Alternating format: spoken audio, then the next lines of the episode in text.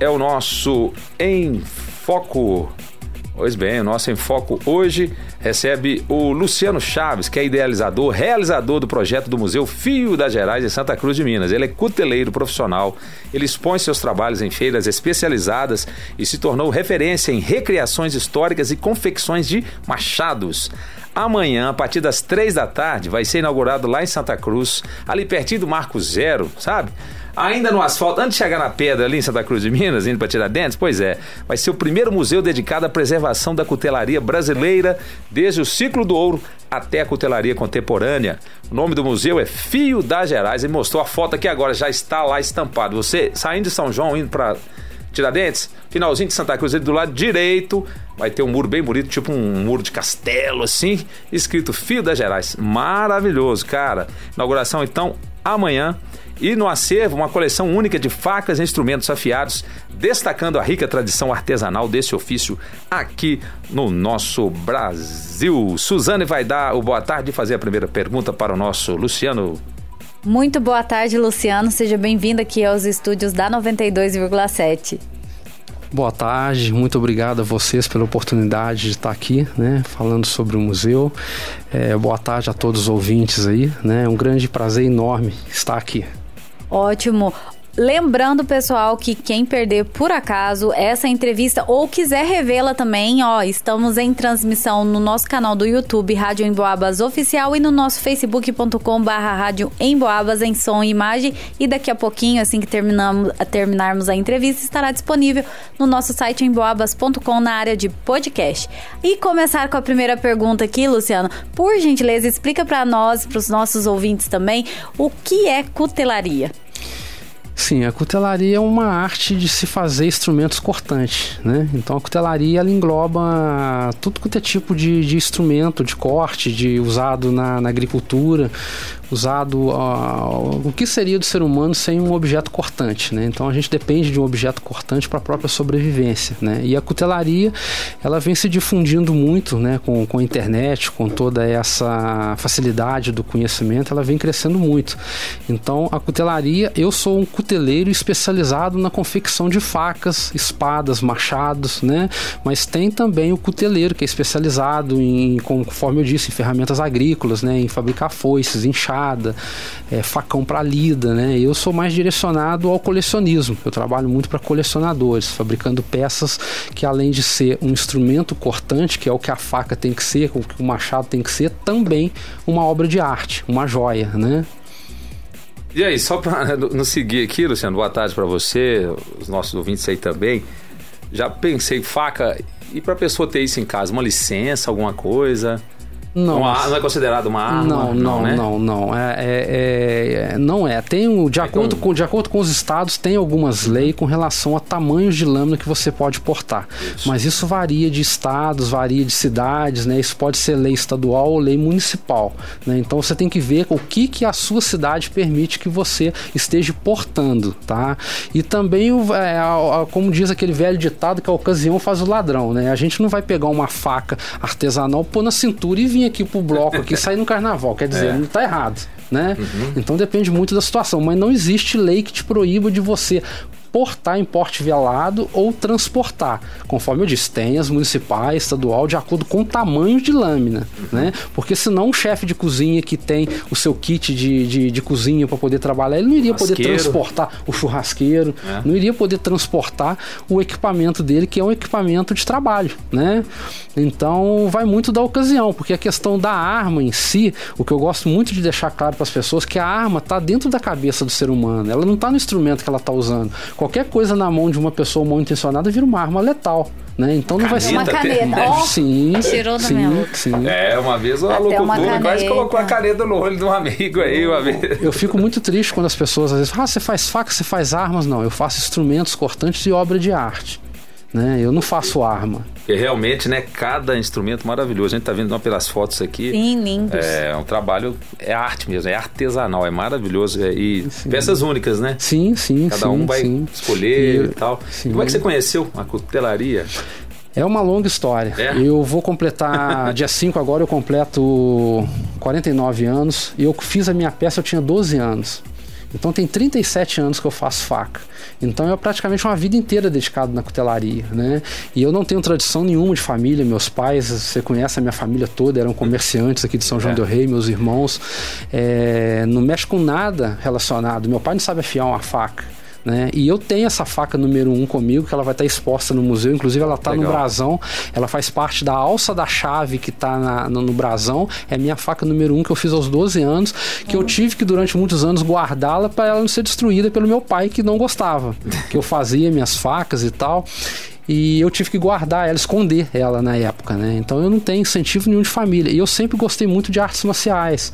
Eu treinei umas boas décadas da minha vida, passei dentro de uma academia de arte marcial e era uma arte marcial chinesa, que a gente dependia de, de, de espadas, de sabre, quantal, shaidao, era kung fu.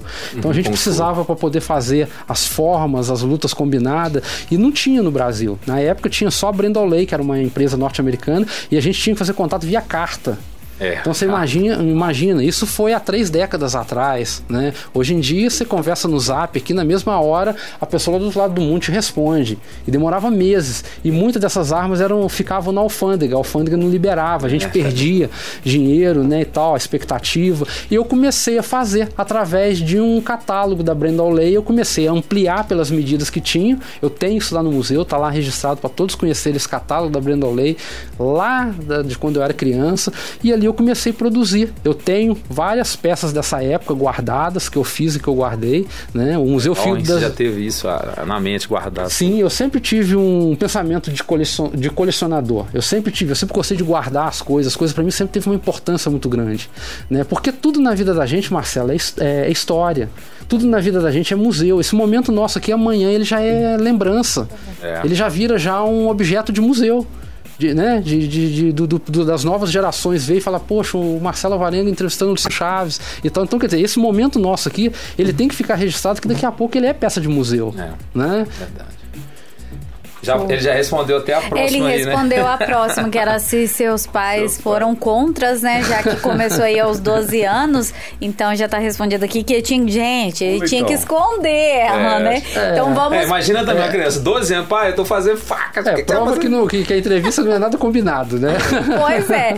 Gente, então, dando sequência aqui, em Tiradentes existe uma fábrica de facas. Existem outros empreendimentos na região, como é esse mercado por aqui, no Campo das Vertentes? Bom, é, conforme eu disse, depois da internet, né, o conhecimento ele ficou muito fácil, de fácil acesso. Né? Quando essa empresa que você citou aí de Tiradentes veio aqui para a região, eu já fazia faca, eu visitei russos, né? eles. Né? Sim, eles são de origens russas. Né? né? Isso. E, e, eu já fazia minhas facas, mas era uma produção muito pequena, né? Eu, eu nunca tive funcionário, sempre trabalhei sozinho. Você tem uma então, marca? as peças únicas. Tenho. É o meu nome, L. Chaves. Hum. E hoje eu vou ter o L. Chaves, que é a minha faca que eu atinjo os colecionadores, e vou ter a Fio das Gerais, que ela vai atingir o público que vai visitar o meu museu. Tá? Eles vão ter acesso. Meu não, perdão, nosso. Eu falo sempre nosso museu, é. porque o museu é da cutelaria brasileira, ele não é do Luciano Chaves. Né? Então eu vou ter também a Fio das Gerais para poder atender, atender, o público que for lá me visitar. Né? Então eu, eu vou ter a L. Chaves, que ela vai ter o valor de coleção dela, o valor de joia, e vou ter aquela ferramenta mais acessível a todo tipo de público. Né? Então esse é, um, é o meu projeto. Quem quiser ter, né, uma, sim, uma peça sim, sua ali, quem sim, gosta de visitante ali tá no caminho para tirar dentes, né? É, porque o, a pessoa, uma coisa que eu sempre falo, que é uma missão muito grande de um curador de um museu, principalmente de um museu de cutelaria, é mostrar para os visitantes que vão ali que a, a, a faca ela não é uma arma, ela é uma ferramenta e ela é também uma joia. Então mostrar para as pessoas que quando a pessoa investe numa cutelaria artesanal, na cutelaria custom, ela não está gastando dinheiro, ela está investindo, é uma obra de arte. Ela tem uma assinatura de um cuteleiro. Então, o, qual que é uma missão minha? É mostrar para as pessoas, para elas poderem saber valorizar a faca certa para investir o dinheiro delas corretamente. Você entendeu, Marcelo? Porque ali ela vem, ela tem uma assinatura, ela tem a alma do cuteleiro, ela tem ali é, tempo de vida, Horas ela ali. tem suor, ela tem sangue, ela memória, tem tudo ali. Até memória. Sim, sim, as horas de vida que tá ali são todas as memórias daquela pessoa tá ali, né? Então, às vezes eu poderia estar tá fazendo outras coisas, estar tá com a minha família e tudo, e tô ali fabricando uma peça única. Né? Eu costumo dizer que o cuteleiro ele não faz faca, ele, ele, ele realiza sonho. Porque quando a pessoa nos procura para poder comprar uma, uma peça artesanal que tem um certo valor agregado, A gente está realizando um sonho daquela pessoa. Porque uma faca, ferramenta, ela compra em qualquer loja. Por pouco dinheiro. Diz outro, uma Tramontina tem pra todo Qualquer Sim, mercado. qualquer, qualquer É. marca corta, É. né? Ela vai cortar. Muito bom. Aí, eh, acabou que eu te cortei e falei da marca. Você estava falando do início desse processo, dessa fábrica que chegou a Bursa e tal, em Tiradentes. e acabou que na região sim, não tem sim. muito. É, assim, aí veio, a, tem, né, veio a parte do, do- dos cursos, né? Veio os cursos primeiro. Eu fui um dos primeiros no Brasil, acredito, que ministrei curso presencial. Né? Há quase uns há 19 anos atrás eu comecei a ministrar, há quase 20 anos eu comecei a ministrar curso presencial. E naquela época era muito difícil se obter o conhecimento, muito pouca literatura, a maioria das literaturas que a gente tem da cutelaria é tudo é, em outras línguas, não Falar né? internacional, né? É, tudo internacional. E, e eu comecei, outros cuteleiros também de São Paulo, né? Tem um cuteleiro que hoje não mora mais no Brasil, que foi o percussor dos cursos, é, chama Peter Hammer, ele está em Vancouver, no Canadá. Ele que começou com esses cursos, né? Tem muitos alunos dele aí. Aí eu comecei a ministrar cursos, formei vários alunos, e daí a pouco veio os cursos online também. O curso online facilitou muito, principalmente na pandemia, que teve aquele boom de curso online, ninguém estava saindo de casa, aí todo mundo estava ou comprando as coisas pela internet ou aprendendo as coisas, comprando curso online e tal. Então, é, divulgou muito a arte da cutelaria. Então, hoje na nossa região aqui existe alguns cuteleiros sim, mas não levando a nível profissional. Tem muitos que ainda são robistas, né? Porque hoje viver da cutelaria é, é, é complicado, é difícil, né? Eu digo isso como cuteleiro porque eu sou cuteleiro há 36 anos, né? Então, de duas uma, ou você faz uma carreira sólida, com muita arte envolvida, e você seja ali tentando ser o melhor a cada dia que passa, não melhor que outra pessoa, mas melhor que si mesmo. Né? Eu tento no amanhã fazer uma faca melhor do que a que eu fiz hoje. Né? Ou senão você vai ter que fazer facas de valor baixo para vender em volume, que aí já é um, um mercado, mercado, é. muito, muito grande, uma concorrência muito maior. Né? Então é isso, mas tem, tem, tem muitos cuteleiros aqui na nossa região. Minas Gerais está crescendo muito. Inclusive é bom, eu lembrei aqui, há dois anos atrás eu sou é, idealizador e fundador da primeira associação mineira de cutelaria que chama Carmim. Associa Associação da Cutelaria Artesanal Mineira, no qual eu sou o atual diretor-presidente. A gente tem mais de 60 associados, tem não só associados em Minas, mas tem também de São Paulo, é, do Espírito Santo. E qual que foi meu intuito quando eu criei essa associação? Foi ajudar aqueles cuteleiros que estão surgindo a ter uma janela, a serem reconhecidos, a sair do casulo ali e mostrar o conhecimento, o, o trabalhos deles, né? Porque é muito difícil para eles entrarem no mercado. Então, e a gente vem, eu venho aí com o projeto, a gente tem uma boa diretoria, mem é, membros excelentes da nossa associação, vários projetos já em andamento e tá de vento em popa a nossa associação, graças a Deus, em prol da cutelaria, né? E agora vem o fio das gerais, justamente para poder fortalecer ainda mais essa riqueza da cutelaria mineira. É a próxima pergunta. É isso aí. É, como surgiu então essa ideia de construir o museu? A ideia do museu, conforme eu disse, né, agora há pouco, eu sempre tive o espírito de colecionismo. Eu sempre gostei de guardar as coisas. Então eu tenho minha primeira faca guardada, eu tenho meu primeiro machado, minha primeira espada, é, diversas peças de diversas situações da minha vida assim, eu guardei. Sempre que eu posso comprar uma peça minha que eu vejo algum dealer revendendo, porque cole... a, a, coleção ela passa muito de mão. Hoje um colecionador tá com uma faca minha, mas de repente amanhã ele vende ela para comprar de um outro cuteleiro ou mudar o que, que ele vai colecionar. Então eu tento pegar essas facas para poder tê-las no meu acervo. E há uns oito anos atrás, do nada me senti, eu senti a, aquela necessidade de montar um local de preservação, né, de pesquisa da cutelaria, porque é mu o, museu para pesquisar é uma coisa excepcional. Aí eu comecei a estudar a cutelaria, principalmente a cutelaria mineira. Eu comecei a pesquisar sobre a cutelaria mineira e me surpreendi ao ver a riqueza da cutelaria mineira e da cutelaria brasileira. Em especial as duas linhas de pesquisa minha, que são a cutelaria mineira e a nordestina que tem facas lindas, maravilhosas, muito diversificada. Estou descobrindo ferreiros que já faleceram aqui na nossa região, que tem a família deles ainda. Estou procurando a família para poder buscar peças da época deles, para poder catalogar tudo isso, para poder até identificar peças que existem em coleções aí que as pessoas não sabem de quem que foi feito. Então isso é também uma missão minha dentro do Fio das Gerais, desse projeto, né? E tem história pra caramba, deve ter muita coisa, né? Tem muita coisa, Marcelo, tem muita Nossa, coisa. E fazendas assim, aí, imagina, nossa, e eu tô, eu tô assustado, eu tô assustado de ver o tanto de pessoas que estão me apoiando. Sabe? Porque as pessoas me conhecem, sabe quem é o Luciano Chaves, e dentro do, do, do hall da cutelaria, né? Então tem muitos cuteleiros me doando peças, muitos colecionadores, apesar de que eu, eu evito de, de pedir, eu não gosto de pedir peças para não parecer que eu estou sendo oportunista, uhum. dizendo que eu estou criando um museu para adquirir um, um acervo, mas não é isso, né? Então as pessoas estão vendo o processo. Amanhã está sendo a inauguração do nosso museu, então todos vai ver que ali existe, o museu está ali. Você entendeu? E é um projeto muito árduo. Eu tenho seis meses que eu não sei o que é tirar um sábado e domingo trabalhando. Eu estou criando um museu, a parte física dele ali. Eu criei quase tudo praticamente sozinho. Não digo tudo, porque eu tenho muitos amigos que estão indo me ajudar. Tem um aluno meu aqui de Barroso que está vindo direto no meu lugar, Marcos Lopes. Lá na minha oficina, nesse exato momento, tem, tem três amigos meus trabalhando, a Silvana Mouzin, que veio para a inauguração, que é organizadora do maior evento de cutelaria da América Latina, chama Silvana Mouzin, que é o Salão Paulista de Cutelaria, que acontece em todo novembro em São Paulo. O José Márcio Camacho, que é um amigo meu cuteleiro do Rio, tá lá na minha oficina nesse exato momento, lá limpando tudo, me ajudando para a inauguração. O Marcos Lopes está lá, Ana Carolina, minha esposa, está lá preparando tudo. O eletricista também, que, que, a empresa do meu irmão mandou, lá tá lá fazendo a parte elétrica, tudo para a gente poder receber amanhã e mostrar para todos que o Fio das Gerais não é simplesmente da boca para fora. É um projeto que existe. Eles vão poder pôr a mão, eles vão ver que sentir o projeto. Né?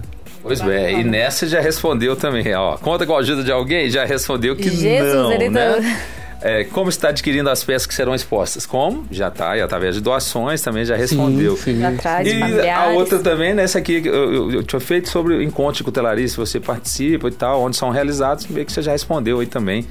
Sim, é, sim. Hoje no, hoje no, Brasil está tendo muitos eventos, né? Então, assim, eu, tá tendo uma, quase mais que um evento por mês no Brasil. Oh. Então eu foco em um único evento, que é o, o, o, Salão Paulista de Cutelaria, né? E esse ano eu pretendo ir numa feira mineira também, em Belo Horizonte, BH. que está tendo em BH, promovida por um membro da nossa associação, o Vitor Galeri. Então eu pretendo ir participar do evento dele, que eu não pude nas edições anteriores por problemas de compromisso, família e tal. Não deu para mim ir, né? Acho que está na segunda ou na terceira edição esse ano agora, né? Muito bacana. Agora, já falando assim, introduzindo na sua questão de gosto, você até falou que é, surgiu por gostar de artes marciais. E você costuma acompanhar algum programa de TV, igual aquele Desafio Sob Fogo do History Channel? Ou não, é, você não. É, alguma coisa no de quando programa. eu assisto que tá passando ali de canal. Ele é bacana esse Hoje não, canal. hoje não. Hoje eu não, não, assisto mais não devido a tempo, né? Mas você já eu acompanhou, tenho, né? é, mas já acompanhei, já acompanhei sim, mas hoje não. Inclusive a Silvana Mouzin, que está lá na minha oficina, ela participou de uma das edições do América Latina, né? Ela foi participante de uma das edições do evento, né? Eu até entrei no processo seletivo do, do primeiro, fui selecionado, mas não, eu fiquei em primeiro lugar para ir para o programa, mas não tive condições na época de ir e acabei desistindo, faltando 20 dias para me embarcar para o México, eu acabei não indo, né? Triste, né? Porque é uma oportunidade, é. é mas, não vai faltar A hora gente... chegou, né? É, não, mas, mas pra mim, na, na né? época, eu fiquei um pouquinho... Um... Inclusive, eu tô falando isso aqui em primeira mão, muita gente não sabe disso, né? Foi uma coisa que eu guardei durante muito tempo.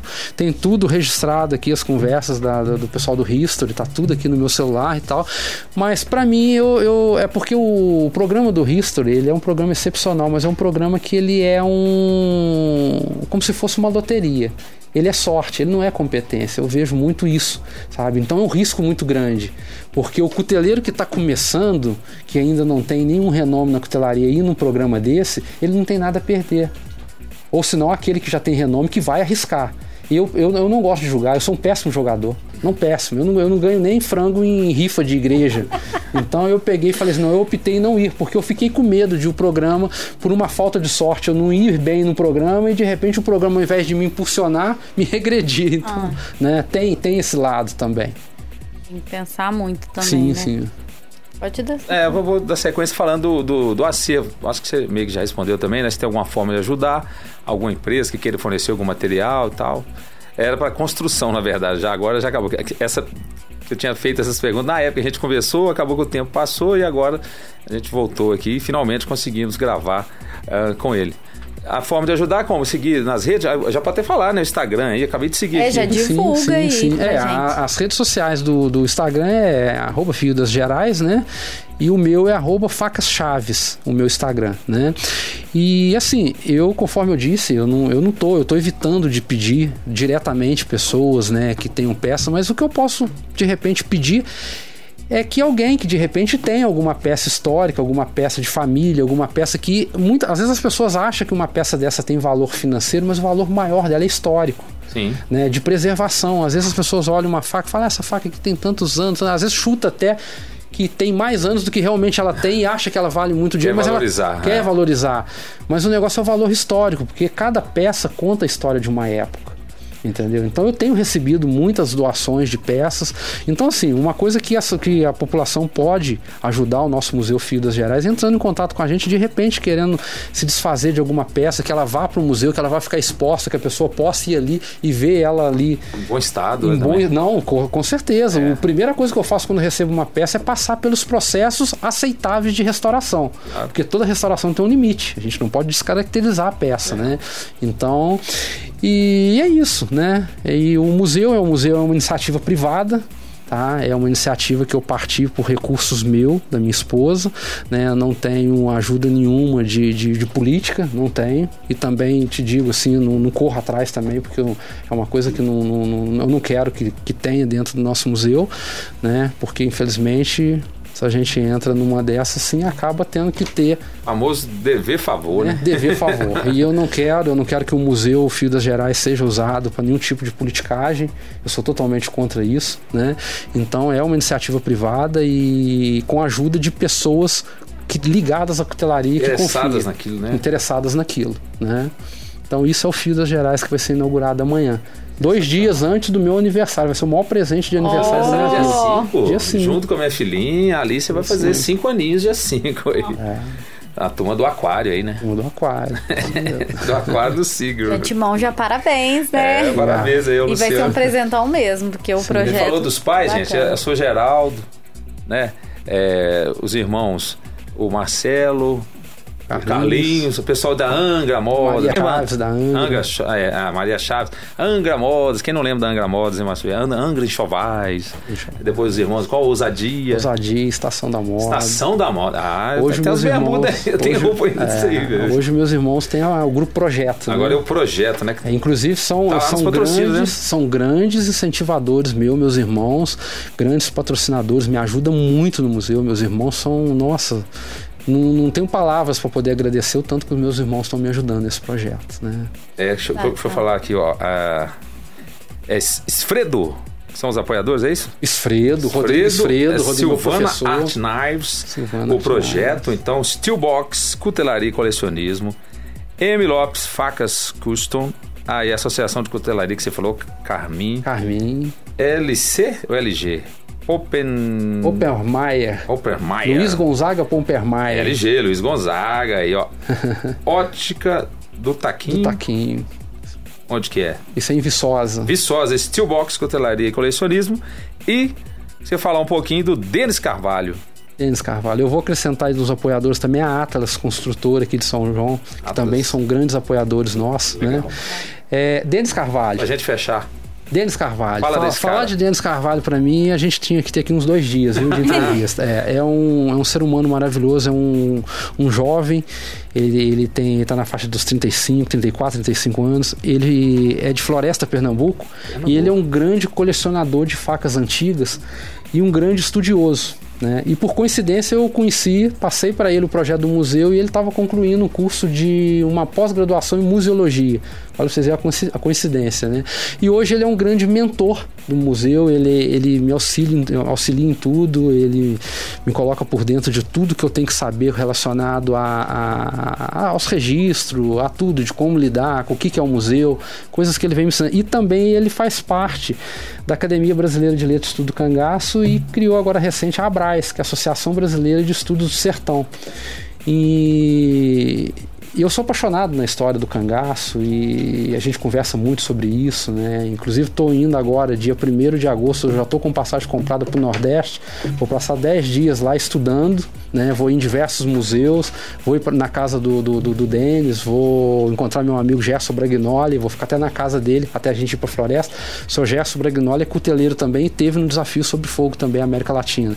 Aí nós vamos é, Campina Grande. Aí de Campina Grande eu vou ir para Floresta, vou visitar várias tendas, vou em Princesa Isabel conhecer um cuteleiro antigo que tem lá, o Instituto Ricardo Brenan em Recife eu vou também, que é um museu de artes maravilhoso que tem lá. E, e Museu do Cangaço, vou à Serra, Telha, a Serra Talhada, que é, que é, a cidade, o berço do cangaço, né? O, pelo menos do cangaço lampiônico, digamos assim.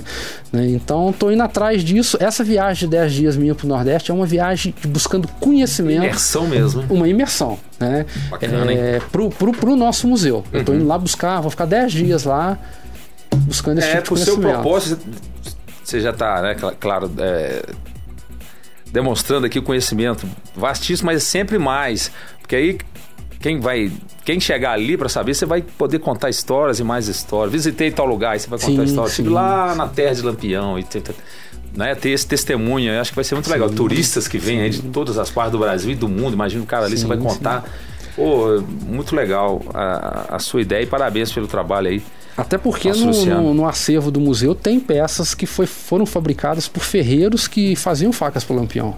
Recente eu recebi uma peça de doação de um, de um grande amigo de Belo Horizonte, que é o vice-presidente da nossa associação, o Dr. Marco Fabrini ele ele me deu uma peça de presente que ele não sabia que peça que era. E na hora que ele me presenteou a peça, eu falei para ele que era uma peça feita pelo ferreiro que chama João Jorge, lá de Pau Ferro, perto de Pernambuco, que fazia faca para Lampião.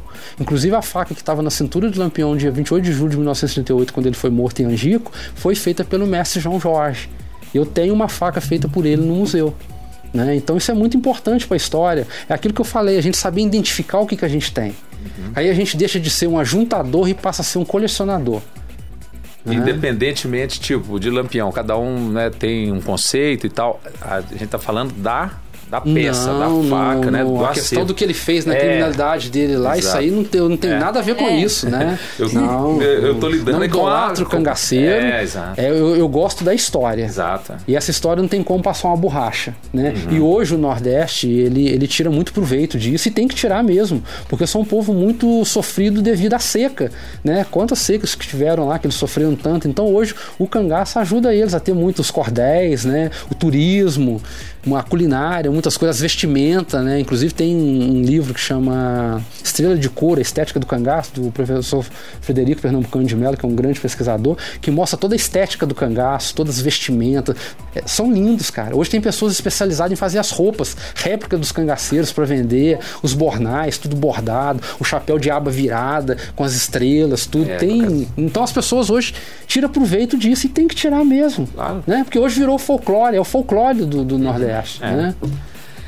Bom demais, hein? Nosso papo. Eu já ia perguntar mais coisas, mas a gente tem jornal para colocar no ar. É. Eu ia perguntar, é, você tem uma assinatura em cada um, como é que você reconhece? É, peixeira, faca, cada um tem do dia a dia, né? Ixi, né? Punhal, é né? Muita coisa, Marcelo. Nossa senhora, tem uma próxima entrevista. Mas obrigado demais aí ao Luciano. Terra do Netinho, Santa Cruz de Minas, hein, Netinho? Depois você vai lá no museu, hein, Netinho? Pega a bike, ó, toma a aguinha do lado e depois você vai lá no museu, viu? Ô, Luciano, muito obrigado, cara. Sensacional a entrevista, né? Bacana demais. Acho que já, alguém é primeira mão aqui? Acho que sim, né? Em rádio é a primeira vez primeira que eu venho. Né? Ah, primeira vez. Bom. É. Seja eu sempre Tô aqui no Estádio Negro que vocês não imaginam. Foi só TV? você já teve em televisão, é isso? Em televisão eu tive uma vez na... Foi na Campo de Minas. Eu tive ah, uma vez. É, na época da Campo de Minas. Lá na minha oficina mas na rádio, assim, entrevista na rádio é a primeira vez. Beleza. Aí, né? esticou bem, meia hora de bate-papo, hein? Agradecendo então ao cuteleiro Luciano Chaves, amanhã inauguração do Museu Fio das Gerais, a partir das três da tarde, lá na Avenida como chama? Avenida Ministro Gabriel. É, Ministro Gabriel. Ela é gigante, é. né? Isso, é, é gigante. Número 2082, gravei. Isso. 2082 é o número ali, pertinho do Marco Zero. Quem tá saindo de São João, hum. à direita você vai ver lindão ali boa sorte no empreendimento. Se der, eu vou passar lá, que eu já eu tinha prometido para ele que eu ia estar lá três horas para ajudar na, na, divulgação ali, mas como o meu horário, a escala não tinha saído aqui da rádio, eu achei que era sábado passado. Eu falei, não trabalho sábado, mas aí saiu a escala essa semana e eu estarei aqui, na, aqui não, lá na 96 amanhã, de 11 às 4. E depois eu tenho que voltar às 6 horas para transmitir o futebol a partir das 7. Então só tem esse ato aí de 4 às 6. Mas brigadão e parabéns pelo trabalho. Com, certeza lá, não, não digo amanhã, mas lá no Fio das Gerais Tem marcaremos presença lá, vamos. com certeza. vocês estão, estão todos convidados, né? Vocês aqui da rádio, muito obrigado pela oportunidade. E vocês estão convidados a ir lá conhecer a hora que vocês quiserem, né? E convido a todos os ouvintes a poder ir lá nos conhecer. Eu ainda não tenho ainda a, a, a divulgação dos horários, eu ainda não uhum. consegui ainda fazer, né? Os dias que eu vou estar aberto, mas eu vou ter atendimento também via agendamento, né? É. Então mesmo pessoas que lá estejam fechadas, mas estão tá passeando na região, entrem em contato pelo, no meu WhatsApp, que e eu vou ter o maior prazer em recebê-los lá, sem sombra de Show dúvida. De Todos bem. são muito bem-vindos ao nosso museu.